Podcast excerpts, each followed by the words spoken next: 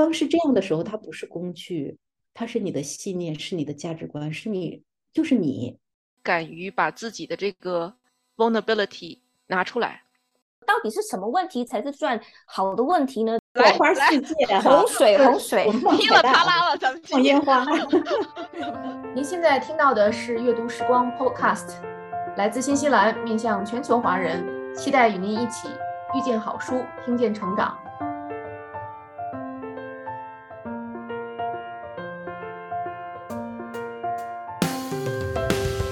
大家好啊，我是 Lizzy，今天很高兴能够请到杨啊来跟我讨论一下我们之前分享的一本跟沟通有关的书，叫《非暴力沟通》啊，这也是一个怎么讲，在最近一段时间嗯被广泛提到应用的一个这个跟交流有关的这个书籍。杨啊跟我一起在澳洲，但是他在阿德莱德，我们还是邀请到丽婷，然后从马来西亚跟我们一起链接来录这期这个播客。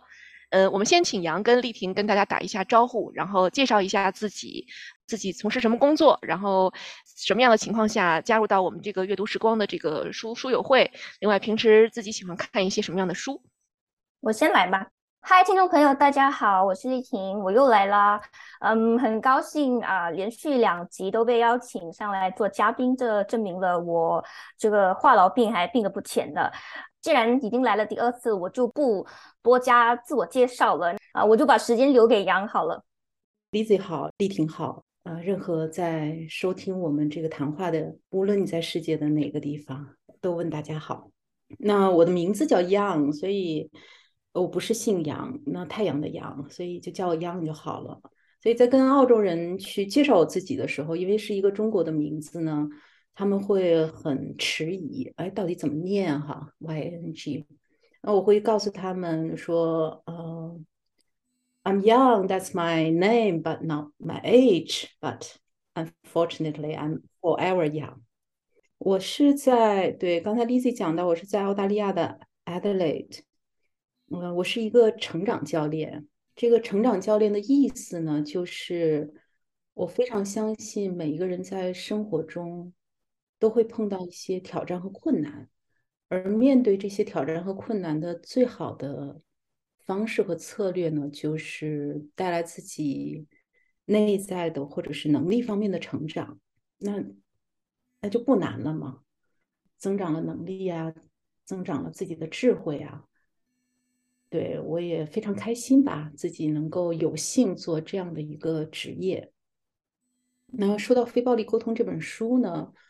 呃，可以说是我最喜爱的三本书之一。嗯，至少跟我在一起应该有大概有十五年的样子吧。也就是我在中国买到了这本书，然后呢，他跟着我一起漂洋过海来到澳大利亚。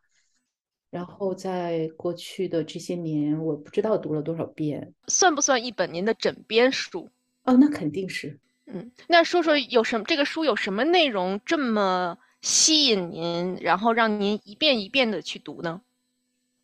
那么我是一个很喜欢读书的人。那为什么这么喜欢读书呢？我发现，当然跟小的时候经历有关，但是后来我发现，就是我会习惯性的，呃，把书当成，呃，帮助我去寻找解决方案、寻找答案的一个方式。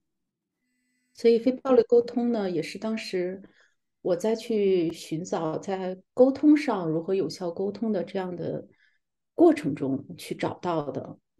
哦，你如果这么说，我有点想起来，当年呢，我在国内的时候呢，首先我是做这个 leadership coach，就所谓的领导力教练。那么，对于这个一个领导者来讲，沟通是特别重要的，所以他他一定是我们在做教练的时候非常重要的一个话题。所以，沟通也是我。去专注去研究，说，哎，有哪些书，有哪些方法，有哪些培训课，所以真的是找了很多的这样类似的东西，然后自己也尝试践行。嗯，这个在这个过程中呢，就是最后是找的落落脚点就在《非暴力沟通》这本书上。那我会发现呢，沟通上最大的问题是什么呢？最大的挑战，哈。就是，嗯，这这类的书特别多，培训也特别多，嗯，但问题是呢，嗯，普遍的问题就是，有的呢就是非常的机械。嗯，它也可能是因为是西方翻译过来的哈。你发现它那个里面的对话呀，哎，很别扭，就不说人话。嗯，有有点像我们以前英英语课本上来就是 How do you do? How do you do? 就这这一类的很机械的对话吗？啊，那那这个，对啊，一我们的课本就是嗯，How are you? I'm fine. Fine. 对对对对对，就这一类的，就这一类的。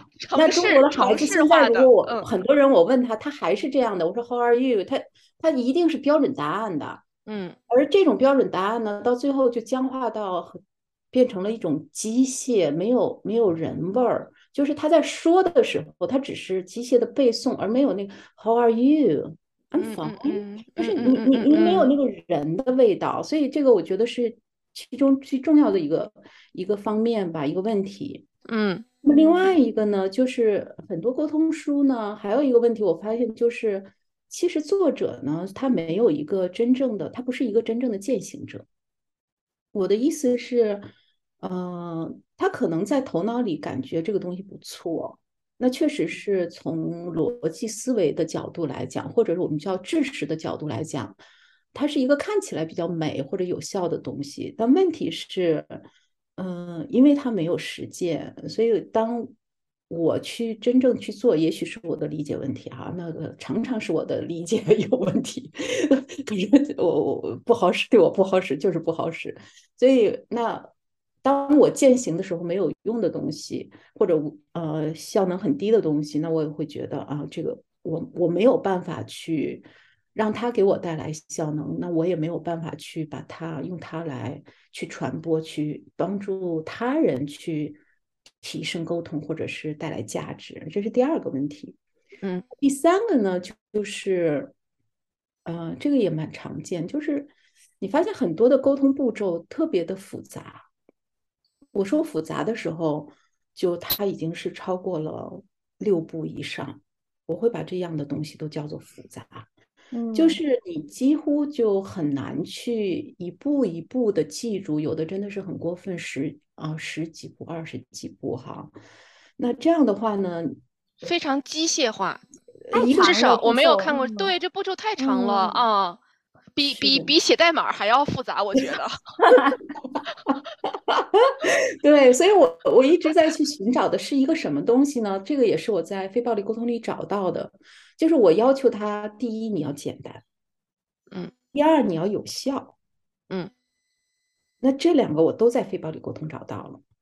非暴力沟通只有四步，嗯，它是非常简单的。那说到有效，这个作者是一个非暴力沟通的践行者。我们在书中看到，我我也之前在这个读书会的呃分享活动里，呃总结了一下，一共有不下二十个例子，大多数是作者亲身的经历，还有一些是作者的学员的亲身经历。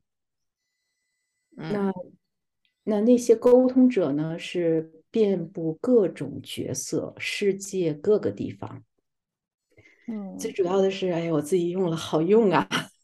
我发现是可以做到的。然后我我去呃传给我的客户，让他们去尝试去使用，好用啊！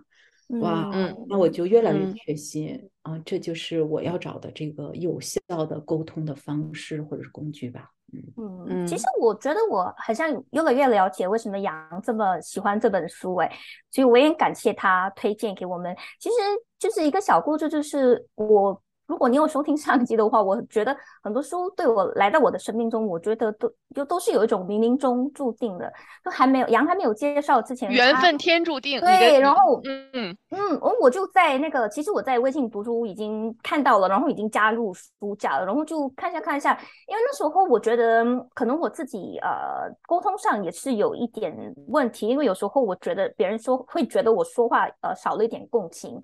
然后我过后我就看到，哎，杨推荐的这本书，我说哇，好啊，好啊，那太好了，太好了。所以我觉得 还是真的很，真的真的很感恩，呃，就是杨把这这本书带进来。然后刚才杨提到的呃两件事情，我也觉得我我非常赞成。就第一就是他说，嗯，他就没有那么机械化，所以也是也是就是因为他。Focus 了很多在我们的情绪上，我们的感觉，就是那种很很很很柔软、充满爱的那种说话方式。嗯，对，所以所以我想我想那个偷偷跟 Lizzy 和婷说哈。这个咱们在讲非暴力沟通，咱们要非常非常小心。可能我们今天的某句话就会被听友说：“哎，你的话怎么暴力起来了？暴力起来了！”对，真的是我会觉得，呃，所以当我们说非暴力沟通有效的时候，当我说呃我喜欢非暴力沟通，我想做到非暴力沟通的时候，那是意味着我。我就在那个状态里，我的每一句话，我的每一个状态都是那样的，这是非常非常不容易的。所以，如果我们有暴力的话，那我们是 human being 吧？那那其实我觉得应该问一下杨的专业，就是所谓的我们每次都注重在非暴力嘛，对不对？那暴力沟通。怎么样算是暴力沟通？还是我们怎么样才可以察觉到？哦，哦，糟糕，我们暴力了。哎呀，这个这个这个这个真的是太喜欢你的问题了，这是很难的，因为你在书里找半天，你发现找不到。嗯嗯。然后我自己对这个也也有很多的思考。说实话，我我我我在思考这个的时候，我就说，哎，这个这个词怎么回事啊？那个 Marshall Rosenberg，他。一般人呢会用一个正面的表达去来表达他的那个那个那个主要内容或者观点，可是这本书它它很很奇怪，它用一个负面的 non-violence communication。那么到底什么是非暴力沟通？我自己现在的理解啊不一定对，嗯，就是忽视彼此的感受需求，将这个冲突归咎于对方。比如说，我们经常会说的，就因为你说话那个态度那么不好，所以我今天不高兴了。那你听到这句话就是啊，我不高兴是因为你哦，就是 我好像有说过这样的话，归咎于对，这很容易呀。所以，呃，那么我我想，嗯，还有一句话就是很简单，很简单，但是它。应该也是能够让我们体会什么是非暴力沟通。这这可是甘地说的，应该说是非暴力沟通的非暴力的鼻祖。那他是这样说的：他说，在非暴力沟通啊上面是有一个酸性测试。当沟通结束之后，没有任何怨恨，只有爱、和谐存在，大概这个意思啊，那就说明你这个是非暴力沟通。哎，我倒也挺同意的。要理解了，理解了。嗯，OK，杨说了这么多，然后也跟我们说他为什么这么强力的推荐这本书。我跟丽婷和那次作为这个杨的特助，呃，当时我们在准备这个分享会的时候，也做了一些小的创新式的这种尝试。除了一般的讨论问题之外，我们特别安排了一次这种叫非暴力沟通的练习。我其实，当然我是。没办法了，就豁出去了，直接把我自己放到那个台子上 拷问，啊，为了让这个事情做成，我我其实还是很好奇，是什么让您觉得我们这个分享会要通过这种非暴力沟通练习来进行设计跟传达呢？对对对，我们上次是我我我是非常坚持的，我说我们一定要拿一个真实的案例，然后呢。就就尝试用非暴力沟通的方式去沟通，然后做给大家看。这个是我上次在读书会里非常非常坚持的。为什么我非常坚持这件事情？嗯，因为我相信，呃，就就中国有句俗话叫，我不知道丽婷知不知道，是骡子是马拉出来溜溜。嗯，不知道，不过第一次听到。那你大概猜得到那个意思哈？对对对。如果是一匹好马，你会跑得很快。如果那是一个有效的方式，我是非常在意，我是非常在意这个知行合一的。嗯，就是对我来讲，知识只停留在头脑，那远远不够。它一定在我们的生活中真正的能够支持到我的生活的改变，让我更开心。然后我原来跟老公吵架，我现在不吵架啦。嗯。我能把他对两个人高兴啊，那这个才是有效的。所以我说，那读书会也是一样，你为什么读书啊？嗯，可能其中的一个目的是说，在读书的时候，他能够真正的支持到我的生活的改变，让我生活的更开心、更快乐。所以，那怎么样去让大家知道，哎，非暴力沟通这个事儿是有用的，是可能可以做到的？那也就。把这个 Lizzy 拉出来了，当然我自己也拉出来了哈，我们俩，所以最后证明和马，对，所以最后证明我是那个骡子还是马呢？你你是骏马呀，我我那个我是那个傻骡子。本本播客禁止这个吹捧这个主持人啊，这个这个是非暴力沟通哈。嗯，我我觉得杨这样子的这样子的创新是非常的，真的非常特别好。刚刚他。刚刚开始，他跟我们 propose 的时候，我还有点，嗯，很有点 confused，我觉得，哎，他到底要做什么啊？因为可能我这这这个是我发现到，我可能太习惯我们平常读书会都是一一两三个问题，然后我的我的称呼就随便聊。然后呢，当他一开始跟我们说要做这个的时候，我有其实有一点不理解。但过后我觉得，过后我想了想，我觉得他真的是特别用心。而且我觉得他的声线，就是杨的声线跟他的 style，完完全全就是非常的符合这本书。我觉得就是那种特别温暖、特别慢，又不是 anyway 我像我自己又犀利又快那种那种说话方式。但其实，在准备会过程之中，有一点的话，我我觉得可以，我我觉得可以问一下 Lizzy，因为我觉得蛮特别，就是刚刚开始的时候，记 Lizzy 你还记得吗？你说你是不想把自己的事情放在呃，就是。公开来讨论，而过后可能前一天你又觉得哦可以，你可以这么做了。其实我想要知道，就是就是什么发生之前发生什么事情了，你跟我们分享一下吧。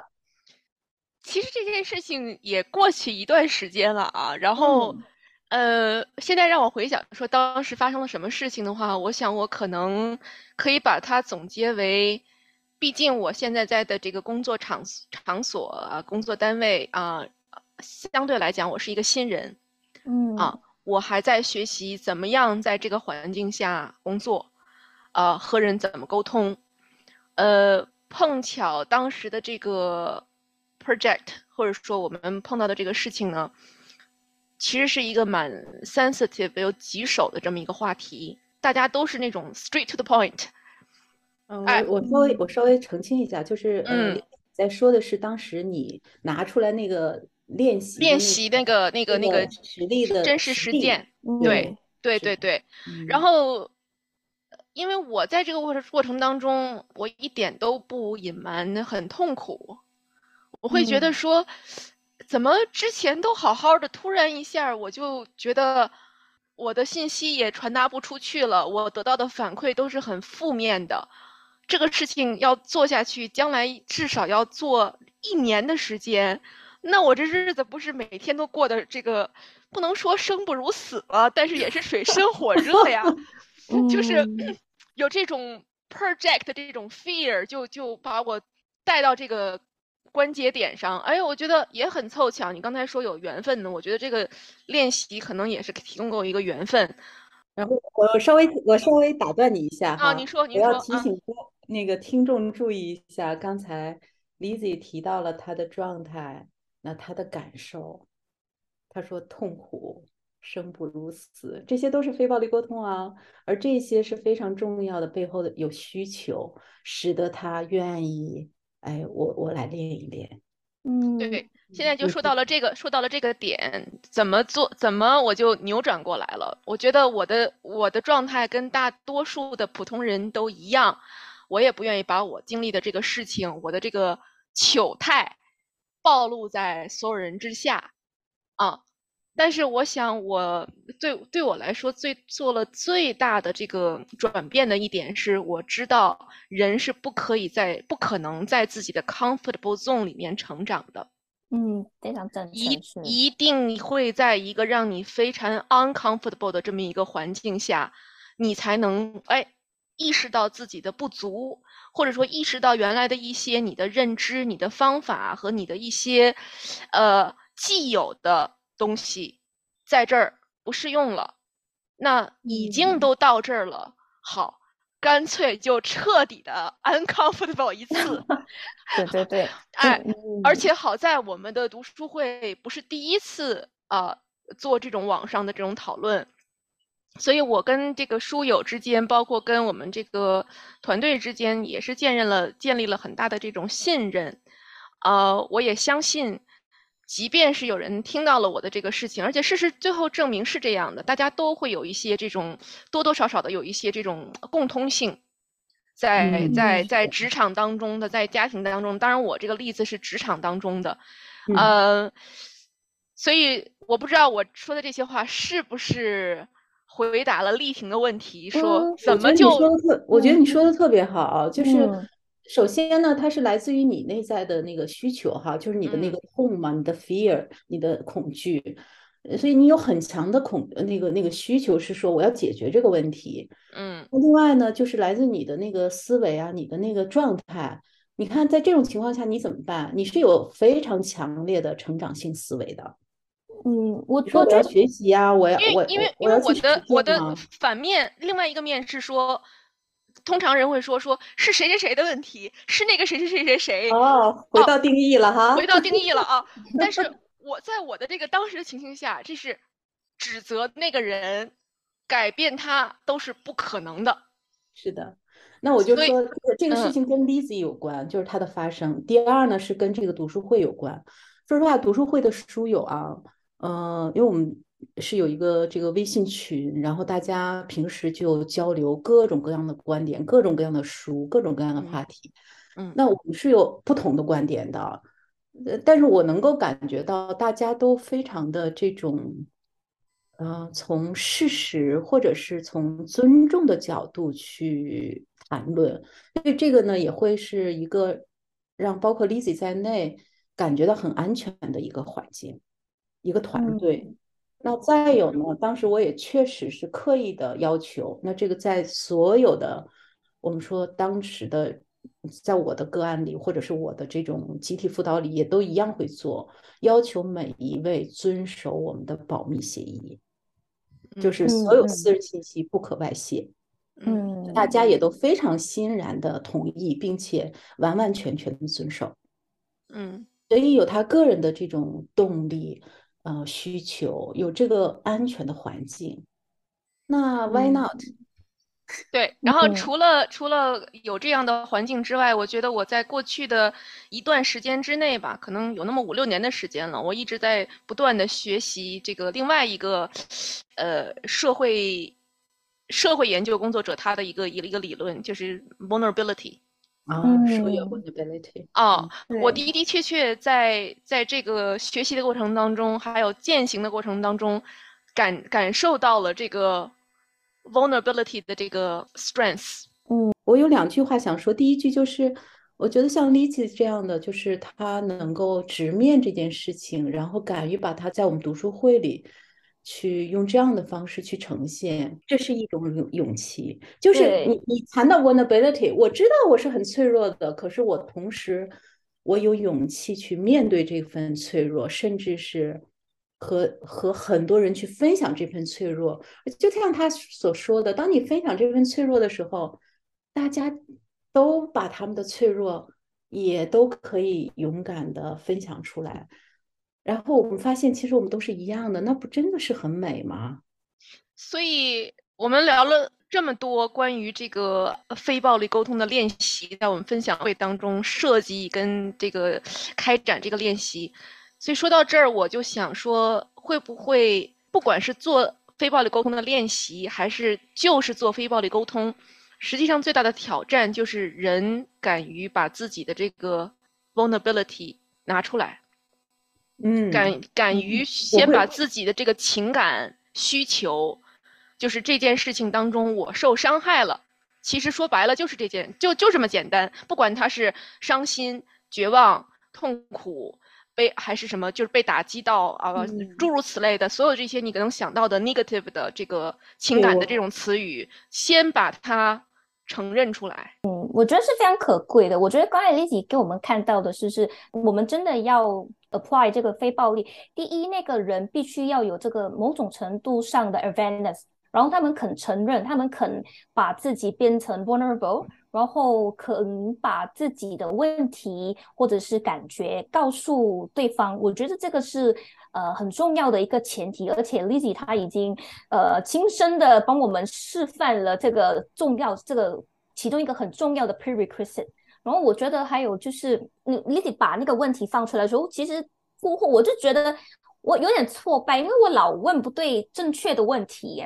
我不知道杨记不记得你，他开放了很多，他叫我们去问 Lily 什么感受啊，然后 很多人问，然后我也觉得有点挫败，然后我觉得我问的问题也很像不对。其实我觉得我你你呃我我希望学习到更加多，就是怎么到底是什么问题才是算好的问题呢？在一个人这么脆弱的时候，我们是到底要用怎么样的方式，或者是用什么样的问题才会让那个人感受得到我们的爱吧？嗯。嗯嗯嗯，你在你在说的时候，丽婷，我把它记下来了啊，因为这本身就是个好问题。什么问题？好问题。这谈话，我刚才说我想说两点，我第二点还没说，但是这火花又出来了。今天 啊，没关系，火花世界，洪水洪水，噼里啪啦了，咱们放烟花。那那我先稍微回答一下，但是我还是想回答我的第二点。嗯，对，哦，你你在说的时候，我就我觉得就一下子就就击中我那种感觉。嗯。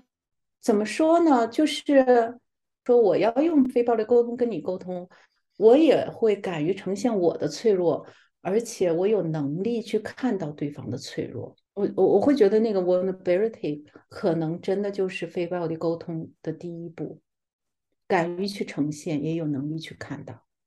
嗯嗯。那那是可是可是有时候看到了未必能够马上做出反馈，那不着急不着急，这是一个过程。我能问你，我我想说我的第二点，其实这个问题我是想问 Lizzy 的。上次那个完了嘛，然后我们也做了一个个案，其实后续我们两个又有了一些沟通，但我从来没有真正的问过你说，哎，你后不后悔呀？把你拉出来溜溜，那个过程到底对你意味着什么？我特别想问你。哎，我一点都不后悔，我就觉得很开心，我做了这个决定。啊，首先是因为做这个分享会的特助，然后又希望做一些创新，又希望做一些有意义的这种安排，就是不是老是这种城市化的三个问题自由开放讨论。嗯。然后把我逼到这份儿上了，我我是我是那种需要有人在背后临门踹我一脚的人，就把我到门口，然后踹我一脚，我就进去了。哎，我射门可准了。对，所以先说我是不后悔的啊，而且我感觉在这样安全的、这样开放的，然后有共同认知跟理解的这种环境下，让我可以。把这件事情用相对理性的、没有那么感性的方式，因为我可以跟我的其他的朋友是那种痛哭流涕的说，我怎么怎么委屈了，我怎么怎么难受了，那个人怎么怎么这样了，哎，但是在你在分享会，你没有办法用这种就是声泪俱下的方式，啊，大家大家首先会觉得说，哎呀，你怎么了？就是你这事儿说不清了，你还要把它说清楚，可以相对理性的说，会说。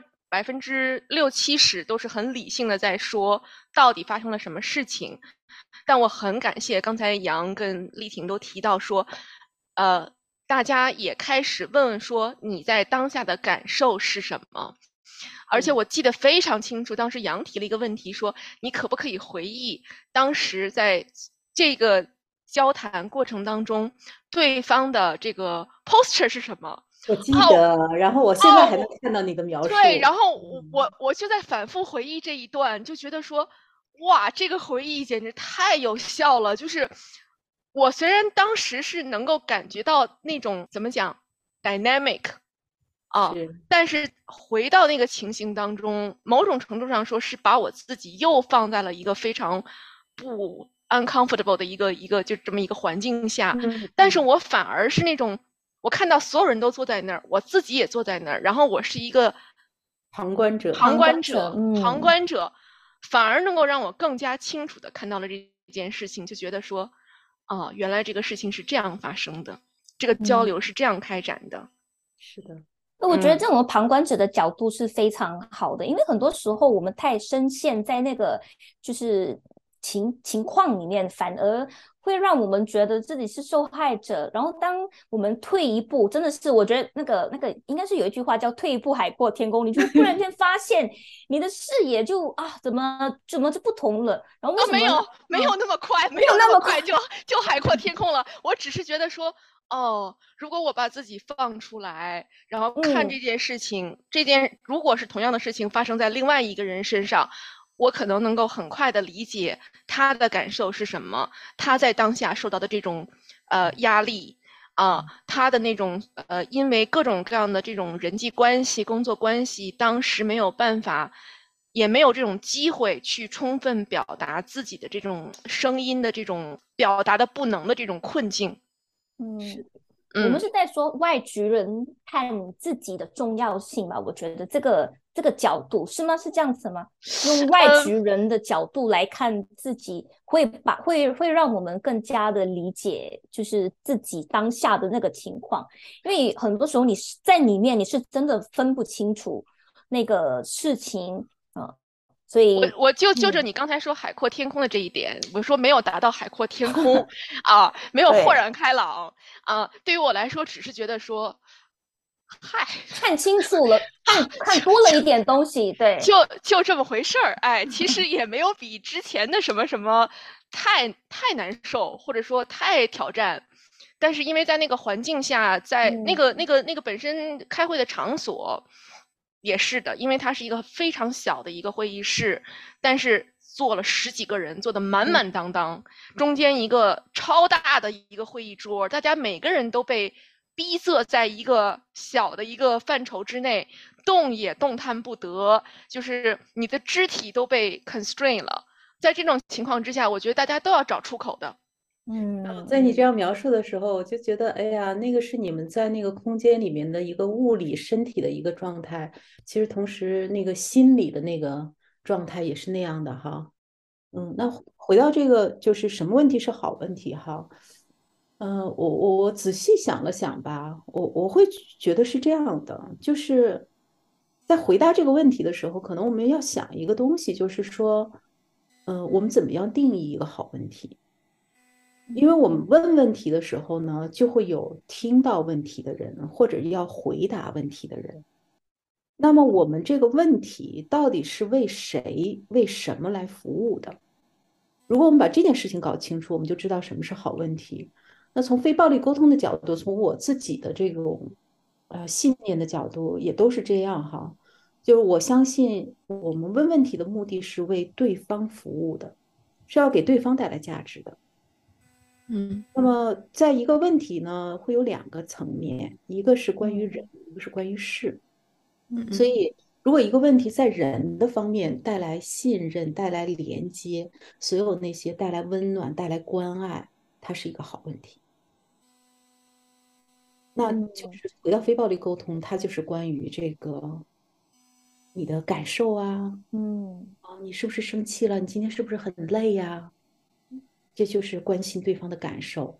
那关于需求，人的需求，对你如果回到 Lizzy 的那个问题，就是那个你的需求，其实他是特别想把这个项目做成功，给这个组织带来价值，对，而不是最后弄得一团糟嘛。对，他关注的是如何对组织带来最大的价值。所以，如果当我们的问题能够落实到感受和需求上的时候，这就跟人做了连接。这是非暴力沟通的第二步和第三步。那关于事上呢，非暴力沟通的第一点就是关于这个事实嘛。所以，那你当时发生了什么，看到了什么，所有的这些东西啊，那这样的一些问题，帮助对方看到他所看不到的，甚至是带来洞见的东西。那就有点像是关于自己的感受和需求，这是内在的；关于外在的那种事实，所有的东西能够给对方带来洞见的，那我会觉得是从这两个方面，如何为对方服务带来价值，那就是好问题。那很多时候呢，说实话，问问题是很多人问问题是为自己服务的。嗯、呃，很多人问问题的时候是说，哎，因为我想知道。比如说 Lizzy 那个案例，他就会说：“哎，那那那你们那个 leader 多大岁数啊？看了多久了呀？他这个人是不是特别跋扈啊？”其实他背后都是想得出一个什么样的结论，是说：“哎，他这人不行，或者他经验不行，他自己是有一个预判的。”所以要问出好问题，首先如何放下自己的预判，而真正的跟对方在一起，你能看到对方的状态，看到他的 vulnerability，然后真正看到对方的真实。这个时候，说实话，放下自己，然后可能才可以看到对方，才可能可以提出好问题，真的是不容易的。因为非暴力沟通，我经常说它简单，就四步，但是不容易。这个是锻炼我们的心性。其实刚才杨提到一点，就是可能有人会问这个 leader 多大岁数啊，干了多少年啊，然后挖一些背景，然后去确认自己的预判。其实刚才我说，我把我自己的 vulnerability 拿出来，做了一些很客观的观察，在这个过程当中，其实也让我看到了对方的 vulnerability。嗯，是的，嗯啊，虽然我没有任何渠道去确认。嗯，可能我这一辈子都没有渠道去确认，说在那那个情形之下，他作为一个新的领导临时兼任的，他也面临到很大的压力。啊，但是即便我理解了他的这个 vulnerability，并不表示说当时的那个环境，呃，出现那样的这种情形，在那个工作组的情况之下，就是就是必然要发生的。哦，我特别同意，嗯就是。呃，第一呢，就是当我们处在这种所谓弱势的环境或者是弱势的状态的时候呢，能够看到他人的这种 vulnerability，这是非常不容易的，这是需要很多的慈悲，而那个是带来连接的。就像你说的，也许那只是你的猜想，可是即使是意识到对方也是有有软弱的，有。有他的不容易的时候，这不就是很多的爱吗？嗯，这这就很了不起，对，嗯，慢慢成长吧。我觉得至少在通过这次练习跟看了这本书之后，我不是说我马上就哇这个叫什么渡劫成仙，然后我就已经成了那个 这个专家了，完全不是这么回事。但是我至少能够隐隐约约的感到意识到了，说哦，这个是观察啊，这个是这就可以了。我觉得，啊，浅尝辄止吧，算是。嗯，我我说实话，这这本书跟了我十多，我我跟了这本书十多年，我应该这样讲。那在头几年，我完全做不到。我完全做不到。我看了那些案例，我非常感动，然后我觉得哦，太好了，我知道该怎么做了。然后我这本书读了好多遍，然后我就去做。哇，说说到这儿，我就想说，杨既然已经把它变成了那个枕边书，没不能说倒背如流，但是提到其中任何一个案例，你应该都是蛮熟悉的。那某种程度上来说，你跟这本书的作者也算有很多的神交了。呃，如果有机会和这个书的作者啊，Rosenberg 去交流，啊，问他问题，你会问他一些什么样的问题呢？哎，我我特别喜欢你这个问题，我之前没想过，但是你一问呢，我就有那种冲动，是说，哎，我确实有问题要问他，我就意识到我有问题要问他。嗯嗯，可能我会问他两个问题，一个呢就是。这个 Rosenberg 呢，他 Marshall Rosenberg，他是就是人本主义心理学的创始人，Carl Rogers 的学生，嗯，然后呢，他是真的是正正经经的这个心理学博士毕业呀，Marshall Rosenberg，然后他有一个名师，所以他在心理学呢是有很学界或者作为一个心理治疗师，他是有很好的未来和发展前景的。嗯，那问题是呢，他他呃他放弃了那个 title，放弃了那个那个专业，他说不，我要创立另外一个东西，所以他就就就创立了这么一个非暴力沟通，然后在他的一生都在践行和推广这个这个非暴力沟通。嗯。所以，嗯，其实我非常想问他，就是关于从由这而来呢，我就非常想问他的一个问题呢，是关于他如何去看待心理学的有效性，或者说，嗯，他如何去，他为什么会离开心理学这个科学的专业的殿堂？而自己嗯费劲巴力这个 苦苦追求这个对，然后去创这么一个非暴力沟通，然后用他毕生的精力来践行和推广。那第二个问题，说实话就更加宏大了，这也是我最近在思考的一个东西。嗯嗯嗯，我呢非常喜欢非暴力沟通。那我刚才我也说了，我喜欢三本书，就是我最好最喜欢的。那另外有一本书呢，是它原名我更喜欢叫《孤岛白云》，嗯，现在的名字叫《佛陀传》。那忽然我有一天呢，就就就就在，因为我我会感觉到他们两个很相似，可是有一天我忽然就就在想，哎，他们两个有什么不同？我我就意识到他们两个之间的不同。嗯，在我看来啊，这也都是我个人的理解。在释迦牟尼的那个，就是所谓乔达摩悉的悉达多吧，这个他他对得到之前的名字，或者是释迦牟尼他得到之后的名字，都是他同一个人。那他也是个凡人。那在佛法的境界呢，是说，嗯，我们要去感受自己的。sensation 就是身体的这个各种感受，那这个跟非暴力沟通是一致的。你也要感受自己的情绪啊，身体的各种疼啊，什么什么之类的，这是完全一致的。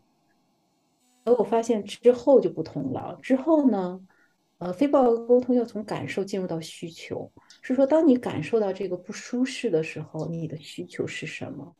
就像是 Lizzie 的那个例子，他感受到那种难受哈。然后被挤压呀，不能够去，呃，说出自己的，或者不被聆听到吧，这些，那他的需求是什么？可能是尊重，可能是倾听，可能是为为这个组织带来更大的那种贡献。这个是非暴力沟通的逻辑层次、逻辑逻辑路径。但是在佛陀的层面呢，他所说的是，你首先去感受。然后呢，你感受之后呢，不管它是好的、坏的、愉悦的，或者是让你痛苦的，呃，他的他的逻辑是，你要有一颗平等心。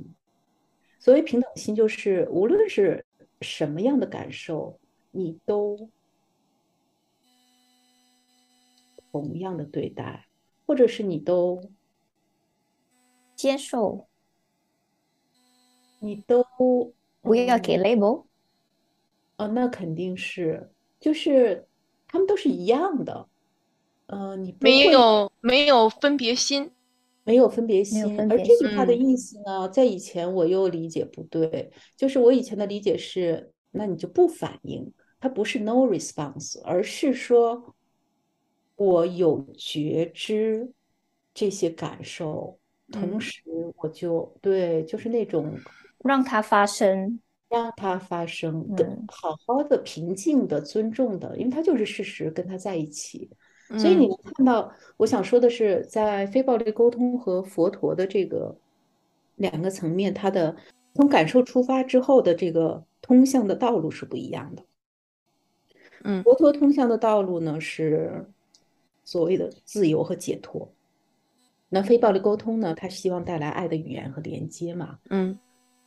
所以，我我非常想问问这个 Marshall Rosenberg，就是他会如何去看待，呃，佛陀的这这一个呃路径，嗯，用非暴力沟通的眼光或者是方式来去看待这一个，嗯，哇，这真的是很宏大的话题，嗯，我我觉得他可以跟作者聊两三天，这么好。这么很好的问题，其实你你看我我觉得嗯，我觉得我们聊了很多，就是这个非暴力有这个四个四个四个步骤嘛，要要跟杨呃请教一下，到底是我们需要很 active 的去找这个机会去用，还是在怎么情况之下你是察觉到什么东西，哎，你突然间闪烁一动，哎，我可以用这个这个方法。或者是你是他有什么你你是有什么 signal 吗？就让你知道这个情况就是应该要这样子做。嗯，怎么说呢？这一类的东西里面，它是关于沟通的里面呢，我会说这四个步骤它只是半半本书。嗯哼，而这本书的另半另半个部分呢，是关于人的部分。是关于你的部分，是说你如何使用这个工具，发挥这个工具，而这一个是每一个人自己去定义的。那这个一半加一半加一起才完整，如果只有一半的话，是完全用不出来的。它不是一个机械化的模式，它是要用心去思考、尝试，然后去体会的。那我我也，我我为什么我我会有这么多的机会用非暴力沟通软的？我我我不觉得我我生活在暴力里面啊，我我会觉得是什么呢？有可能是。嗯，第一有可能啊，我只能是猜想，就是嗯，你对不是你了，其实很多人，我相信丽婷提这个问题的时候，也不至也也是为了让大家更多的去思考，这是很多人的，我我曾经也是这个状况，就是第一呢，是我们对这个不了解，所以根本想不起来。我觉得这是最重要的一点，就是你根本想不起来。我我相信在六个月之中，你一定有不开心的时候吧，有吵架的时候，有有你想去解决一些沟通问题或者跟某人靠近的时候，一定是有的。在工作中，或者是你家里有没有小孩子啊？你跟你你的父母啊，你的爱人呐，嗯，商讨什么样的事情啊？不一定有很大的冲突，就算是今天要不要穿这件衣服，或者是这个菜要放多少盐，可能都是这这些都是很实际的一个沟通的，呃，发生。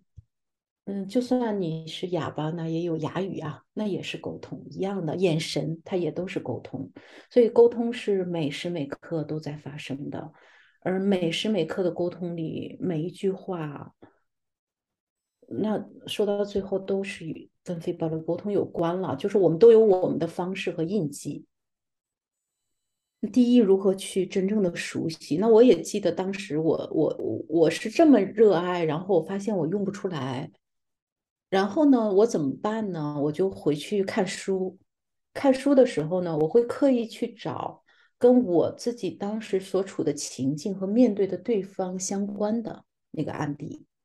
因为书书很好，就是在于它有实际上的一句一句的话是怎么样讲的，然后我就会去仔细的去看 Marshall Rosenberg，他是怎么样去提问的，然后我在想，哦，那我的情境，我应该是去如何回复，如何去提问？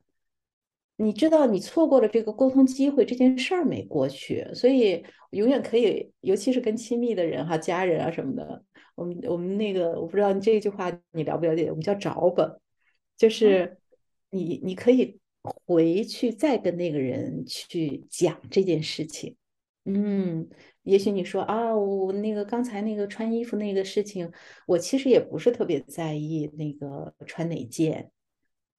对你永远可以有这样的机会，创造这样的机会，再用一个尝试用一个靠近非暴力沟通的方式去沟通。那我当时真的，我我我是很笨的，我就回去去看他怎么做，然后我在想我应该怎么做，然后再去尝试。那当然一次没用了，要要很多次。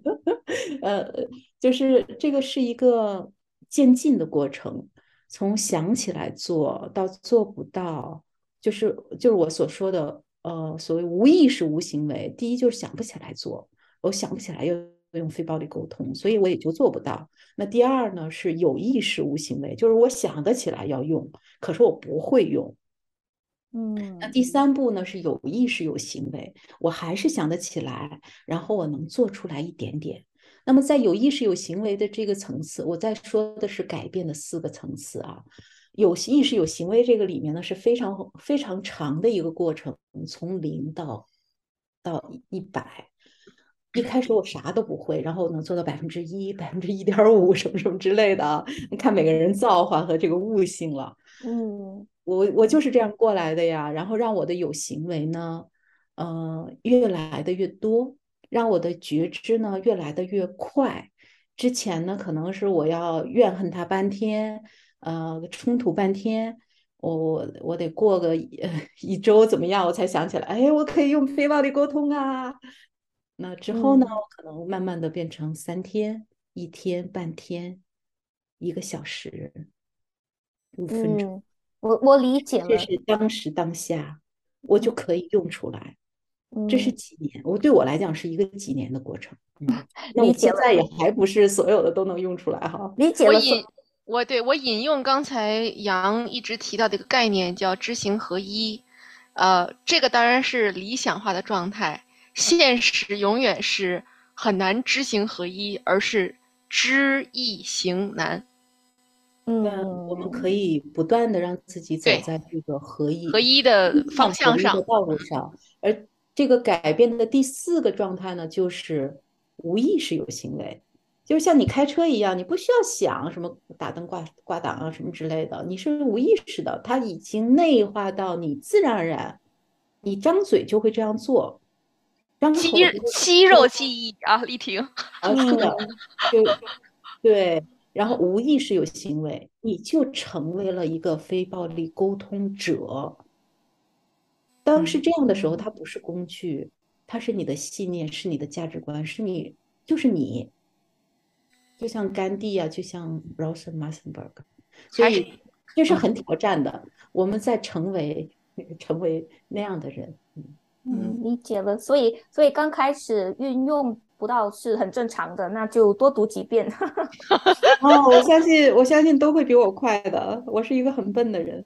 嗯，而且我觉得，呃，我觉得杨刚才也跟我们说了一件很重要的事情，就是我们必须要很啊、很积极的去积极的去找方法吧。我觉得这样子我们才可以真正的把它融入，然后把它当成是我们生活中呃呃很重要的一部分。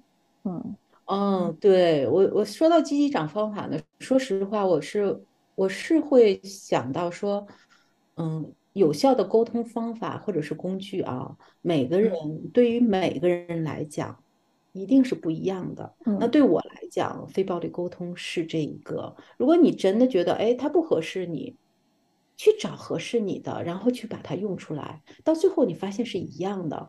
说实话，到现在为止，我后来看到所有的我我认同的沟通书，可能也跟我这面镜子有关哈。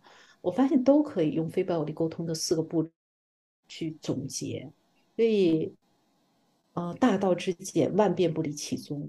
所以，有效的东西，有效的沟通，它的本质一定是一样的，那些都是回应人性的。我还有另外两个问题，呃，都是很简单的问题。呃，杨提到了他喜欢的三本书，我不会信你的。《非暴力沟通》，呃，《佛陀传》。我想知道的是，另外一本是什么？呃，另外一本是我最早最早遇见的，嗯、它的名字叫《少有人走的路》。哦，好像是 Andy 有介绍过吧？对吧？嗯，我已经很很早很很早很早很早以前对，早很早它的作者是 Scott Peck，对，然后我也非常建议大家去读，它是一本嗯、所谓的叫嗯、我听说好像很厚，面对普通人的一本心理学的书。听说很厚，哎它有上上没有丽下册。丽没有没有丽婷，丽婷，你学 marketing 的，你竟然没有看过这本书，我很惊讶，因为跟我推荐的都是学 marketing 的人。是吗？嗯，我是另类来的 marketing 的边缘人。嗯，这本书其实它它是有在国内啊出了一一系列，但是我只推荐第一本书。嗯那你看它的副标题就知道是对的了，它叫《心智成熟的道路》。嗯这也是我在这本书里得到最多的，就是我忽然发现一个人，就是他他是这样的，他爱的定义，他是这样定义的，是带来自我和他人的心智成熟的意愿和行为。哇，所以嗯，最后一个问题，如果用一句话来推荐《非暴力沟通》这本书给还没有读过的人，您会怎么说？好难呐。对，非暴力沟通呢，它的第九章，我也建议读书的人可以从第九章开始，它的名字叫爱自己。那我会说，嗯、非暴力沟通首先呢是把爱带给自己，然后再把爱带给他人。他是把爱带给自己和他人的一个有效的方式。非常有阳的 style 嘞。嗯嗯，这是我的心里话。是的，嗯嗯，OK，让我觉得让我也推荐你去吧，简简单单。我觉得，嗯，如果我真的要推荐的话，我会说，只要你热需要开口跟人家说话，那你可以参考一下非暴力沟通，好好助你帮助你跟别人沟通。哦，那作为这期的特助，我也推荐一下吧，就是。嗯我是我是通过读了这本书，并且参与了非暴力沟通的练习，得到了一点点小小成长的人，所以强力推荐任何想要得到爱、想要得到成长的人，通过这本书去练习、去成长。所以今天非常感谢杨跟丽婷啊，来跟我们录这期关于非暴力沟通的播客。虽然这本书我们读过了，练习我们做做过了，我们的分享会也做过了，但我感觉今天的这个播客让我又得到了很多原来不不知道的，然后又新的一个层次，受益匪浅。呃，我也希望今天的这个播客对于杨跟丽婷来说也是很有意义的谈话，所以再次感谢，然后我们跟大家说拜拜。嗯，非常嗯非常谢谢，我觉得这个是一个很好的温习，这本书让我可以多看几遍。谢谢杨，谢谢 Lizzy。嗯，嗯真的是谢谢，就给我机会呢，再去去回顾啊，甚至回顾到我怎么样开始的，好像回看了整个的来路，然后又能哎呀如此开心的跟两位美女啊在一起谈论非暴力沟通，问问我那么戳心的问题。让我这个脑汁儿耗尽，但是啊、嗯，对我的收获非常非常大，谢谢。还有另外两本，找机会咱们一起再深入聊聊另外两本。当然，当然必须的，必须的。OK，谢谢大家，谢谢大家，拜好，拜拜拜。谢谢，拜。感谢您收听阅读时光 Podcast。如果您喜欢我们的节目，请到 Apple Podcast 或者其他收听平台订阅我们的频道，收藏关注，这会带给我们继续制作播客的动力。也欢迎您加入我们的读书会，可以通过 Podcast 下方的微信和邮件联系我们。期待与您一起遇见好书，听见成长。